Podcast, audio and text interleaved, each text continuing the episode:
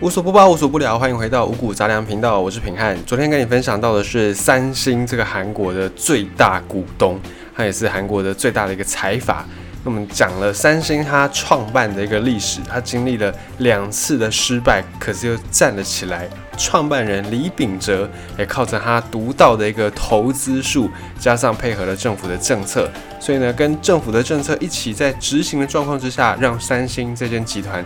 跨足到非常非常多的领域，进一步发展一个非常庞大的商业帝国。那当然，李秉哲这位创办人也会老，也会需要面对到交棒接班的问题。在李秉哲膝下有八个小孩，五女三男。昨天稍微介绍了一下几个女儿分到的一些家产。呃，这个大女儿就继承了三星旗下的高丽医院，还有泉州造纸。后来呢，泉州造纸它改名，呃，另外改名，然后也脱离了三星集团，自己又再出去发展成一个独立的财阀。那再来是三呃小女儿，小女儿继承的是。三星集团旗下的韩国新世纪百货，这小女儿呢也是有跟爸爸遗传到一点点经营的这个 mega 诀窍，所以韩国新世纪百货给小女儿经营之后，也成为了韩国百货的一个标杆。然后呢，这个经营人这个小女儿也因此呢，经常在韩国女富豪上面榜上有名。其中呢，有一个比较不好的女儿是二女儿。二女儿一开始是政治，不是政治，是商业联姻哦，就嫁给了乐金集团 LG 集团创办人的第三三公子巨资学啊。本来这个应该是一个很好的强强联手的商业联姻，可是呢，因为后来在三星跟乐金两个集团的发展上面，两个集团都跨足到了电子电子产品、三 C 产品，于是两家公司有了冲突，在。二女儿结婚之前，其实这两间公司并没有什么太多的商业冲突。可是因为后来，哦，在七零年代之后，两家公司都跨足到了三 C 电子产品，所以变成了竞争对手。于是呢，这一下二女儿就里外不是人。哦，对三星来说，你是嫁出去的女儿，泼出去的水。可是呢，对于乐金集团来说，诶，你是别人家的女儿啊，你可能也会。为防着你娘家那边去，你会向着你娘家那里，所以夫家这里也防着他，娘家这里也防着他，算是下场比较没有这么好的。那另外呢，两个女儿就诶没有分到什么样三星集团旗下的这个事情，这些业务就对了。再来讲到的三个儿子，三个儿子诶，那就是继承人呐，继承者们，儿子要继承，可是。最后只能有一个继承人啊啊，就像董事长、会长也都只有一个，那这三个儿子要怎么分呢？怎么样分的公平呢？其实李秉哲他一开始他有想让老大来接班嘛，因为长子接班名正言顺、天经地义。哎，可是呢，谁知道老大大儿子叫做李梦熙，李梦熙根本就不是一个经营公司的料。他接手公司之后呢，曾经有弄过一次改革，结果三星的业绩。不升反降，而且再来是爸爸李秉哲已经呢有意愿，已经算是内定了，要让这个大儿子李梦熙来接手家庭的事业。可是呢，这个李梦熙诶就有自己的想法，他说我不要沿用爸爸身边的这些旧人，我要自己培养我的亲信，我要拉帮结派。结果呢，这个举动就让李秉哲啊切心嘛，想说我都已经要帮你安排你未来的路，结果你。没有照我的话做，还把我留下来的这些旧臣旧人，哦，都给他排挤掉。那有一天呢，这个李秉哲就把李梦熙这个大儿子叫到办公室来，再把他所有的头衔写在这张纸上，然后呢，再把用笔一个头衔一个头衔把它划掉，意思就是好儿子，你就好好休息吧。啊，既然你不是这块料啊，你也不想要按照我的布局走，那你这个太子等于就是被我废掉了这个意思。结果李梦熙呢，当然不甘心嘛啊，我好歹也是一个长子，对不对？家里面的这个经营的业务这么这么多，我好歹当不了会长，当不了董事长，我好歹要分到一个什么什么东西，什么企业的。结果这个李梦熙呢，见笑转生气，他就背地里面偷偷的收集一些爸爸走私的证据啊，因为在韩国，其实在早年呢，官商勾结是还蛮严重的，就财阀。你要有钱，让他政治人物有权，一个要钱，一个要权，然后一拍即合，于是旁官商就这样勾结上了。那这个李梦溪呢，他就见效转身气，他就开始收集爸爸走私哦游走法律边缘的一些证据，把这些证据呢交到政府那边去。好，那交到政府那边去，政府哎，原本是可以睁一只眼闭一只眼，可是既然人家都已经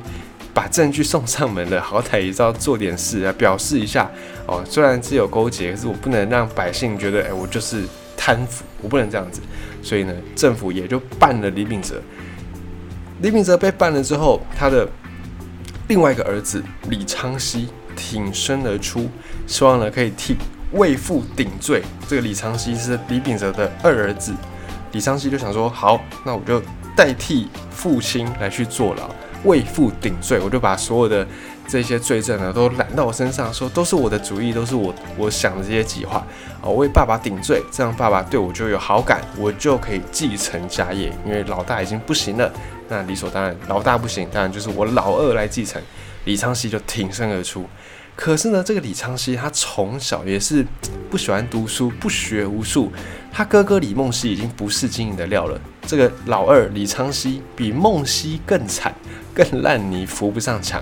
而这个爸爸看到二儿子愿意为自己顶罪啊，也是感动。可是呢，他想说，你愿意出来顶罪啊，爸爸是。内心非常的感激，可是你你也是不能不不是一个经营的料，我也没有办法把家业就传给你这样，所以呢，后来这个李昌熙老二他还是有替爸爸做了半年的牢，可是这个三星集团这个庞大的帝国最后留给了三儿子李建熙老三。好，半年之后，李昌熙呢他就当了半年做了半年牢嘛，就被释放了，就回到三星，发现哎哎哎。哎，不是不是我爸爸替爸爸顶罪，然后出来不是应该是我继承吗？哎，结果怎么是弟弟上位了哦？我这样在那边千方百计、处心积虑的想方设法要来继承家业，哎，结果我进去当了半年牢，哎，弟弟出来变成上位了，在我之上，怎么会这样子呢？所以这个老二李昌熙也不爽了，又再去跟。政府青瓦台这边揭发了，说：“哎，我爸爸在海外有一些非法的财产哦，非法的遗产，然后也企图要跟他哥哥一样，透过挖爸爸的底来换取自己的一些暴富的心态，这样子。”那李秉哲后来这件事情呢，被总统挡了下来，被那时候的总统挡了下来，所以李秉哲也没事。好，那李秉哲又逃过一劫，又没事，那老二就有事了。后来李秉哲呢，就。用了一个理由，就说这个老二他有一些妄想、幻想症，他有精神疾病。李秉哲就亲手把这个老二送进了精神病院去。然后呢，联想到第一次，哎，他想说老二现在举报我有非法的海外遗产，那我第一次莫名其妙也被举报有走私，那时候李秉哲还不知道，李秉哲就。因为老二这个事情，就联想到啊，那这个老大应该也是之前狭怨报复，就是跟政府举报我走私的这个事情，所以呢，李秉哲就一并的把老大李梦溪一起扫地出门，流落海外。那有一个乡野奇谈啊，就是关于老二，哎，关于老大李梦溪，有一个说法，就是他在流落海外的时候呢，他的爸爸李秉哲曾经派人绑架他，哦，想要给他注射药物，然后再把他送进这个精神病院去。所以呢，你在韩剧里面看到的这种家庭的斗争，然后为了要争夺公司的继承权，然后彼此这样兄弟姐妹毫无手足的情分斗来斗去，这个剧情都是真的。因为在韩国的三星集团就曾经发生过这样的一个大事情。那后来李秉哲去世之后。三子夺嫡，三个儿子要夺继承人，这个戏码啊，暂时是落落幕了，告一段落了。可是李秉哲去世之后呢，老大李梦溪啊，就曾经很多次跟这个老三李建熙发起挑战哦，希望可以来夺回三星哦。身为长子，我希望可以拿回三星的继承权，可是呢最后都失败。那李梦溪跟李昌熙这两个哥哥没有分到三星的任何一点好处。可是呢，他们的妻子跟他们的女儿儿女哦，还是分到了一些遗产。因为李秉哲在往生前，他就把他的第一制糖，呃，如果还不知道第一制糖的朋友的，你可以再去复习一下昨天我们说到的上集。李秉哲就把第一制糖的一个股份，还有三星的一些企业的股份呢，分给了老大的妻子、老大的太太，然后跟他的老大这边这一系的孙子孙女啊。另外呢，在老二这边的妻子跟孙子孙女也是有分到一些财产，因为对于李秉哲来说，诶，那这个计划就是这些举报我走私啊，或者举报我海外非法遗产的计划呢，都是我儿子的主意。可是最不及太太，最不及孙子孙女。哦，爷爷还是很疼媳妇，还是很疼这些孙子孙女的。于是还是有分一些三星集团的这种企业，或者是经营的事业体来给老大家跟老二家，就是没有给老大跟老二本人就对了。那这个老三呢？你看他好像平步青云哦，什么事都没做，莫名其妙就得到了继承权大位。可是呢，后来在韩国南韩的政局出现了变化，那三星这边呢也出现了。李健熙哦，就是那时候已经是预备要接班了。李健熙也发生了很多的丑闻，对自己麻烦也是蛮多的。后来在各自子女哦，第三代就是李健熙算第二代嘛。李健熙再往下，他的子女们还有他大哥、二哥底下这些子女们，各自在发展企业的时候呢，也把三星的集团业务发展的更加的顺风顺水。像是他们其中的第三代有一个接班人叫做李在贤，他就跟他姐姐接手了其中的刚才讲到第一制糖这间公司。这个第一制糖被接手之后，原本做糖的业务还是不断的扩展。然后呢，这个第一制糖的公司也跟导演哦合作开设了梦工厂，所以这个第一制糖就逐渐的扩张它的触角，不止在餐饮业，而在娱乐业、物流业。生物、生物科技也都有创造一些他们的企业体在其中。这个第一制糖曾经还一度闯入世界五百强企业。那现在这个第一制糖的公司，他们也在跨足戏剧圈。比方说《鬼怪》这个热播的韩剧，就是由这个第一制糖的公司来出品的。那李秉哲二儿子李昌熙的这一边哦，这一房，他们分到的是三星旗下的媒体集团。可是呢，这个媒体集团后来倒闭了，啊，在这边就发展的不是没有这么好。最后是李健熙，就现在的三星掌门人。这李健熙一共有三个女儿，一个儿子。那其中在小女儿的部分呢，啊，因为爱上了一个不该爱的人，他爱上了跟自己贫富差距太悬殊的男生，结果最后受不了各方的压力，就自杀身亡。那二女儿是在三星旗下的。第一毛织厂，然后还有一些重要的部门担任比较高层的管理职位。然后呢，她在之前也有跟一个也是算是名流，他就跟一个媒体前社长的儿子结婚。虽然这个也是一个商业联姻，可是呢，她在结婚前就已经在集团里面站稳脚跟，所以结婚这件事情对李健熙现在的掌门他的二女儿并没有太大的影响。再来是还有一个。另外一个女儿被称之为跟李建熙非常非常像的李富珍啊，就是李建熙的另外一个女儿。这李富珍呢，她是跟她的保镖结婚，她是大公主。那有人就说啊，这个大公主呢是被爱情冲昏了头。可是呢，大家都说这个李富珍是最像爸爸的，有小李健熙的这样的一个称呼。这样的人呢，应该是在事业上面非常的果断果决的，怎么可能会因为爱情啊而丧失了理智呢？所以就有人再去分析，再去推测，就说这个李富珍之所以选择跟自己的保镖结婚呢，是不想要变成这种商业联姻的工具，因为他的那个姑姑哦，就是李秉哲的二女儿，她就是因为商业联姻嘛，而就丧失掉了自己的人生，也丧失掉了争夺三星集团的资格。所以有人就说，这个李富珍最像李健熙的这个大女儿，她就是为了避免像姑姑一样变成商业联姻的棋子。所以就选择哎，赶快先找一个人结婚，就结一结就算了这样子。